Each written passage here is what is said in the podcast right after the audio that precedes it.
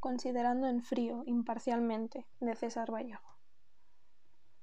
Considerando en frío, imparcialmente, que el hombre es triste, tose y sin embargo se complace en su pecho colorado, que lo único que hace es componerse de días, que es lóbrego mamífero y se peina, considerando que el hombre procede suavemente del trabajo y repercute jefe, suena subordinado, que el diagrama del tiempo es constante diorama en sus medallas y a medio abrir sus ojos estudiaron desde lejanos tiempos su fórmula famélica de masas,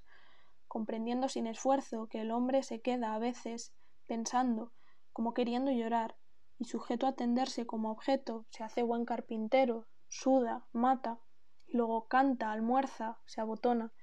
considerando también que el hombre es en verdad un animal, y no obstante, al voltear, me da con su tristeza en la cabeza,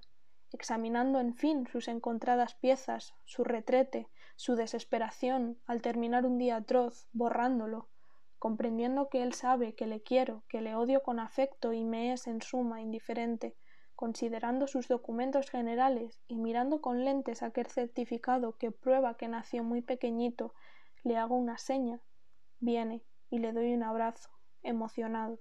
¿Qué más da? Emocionado.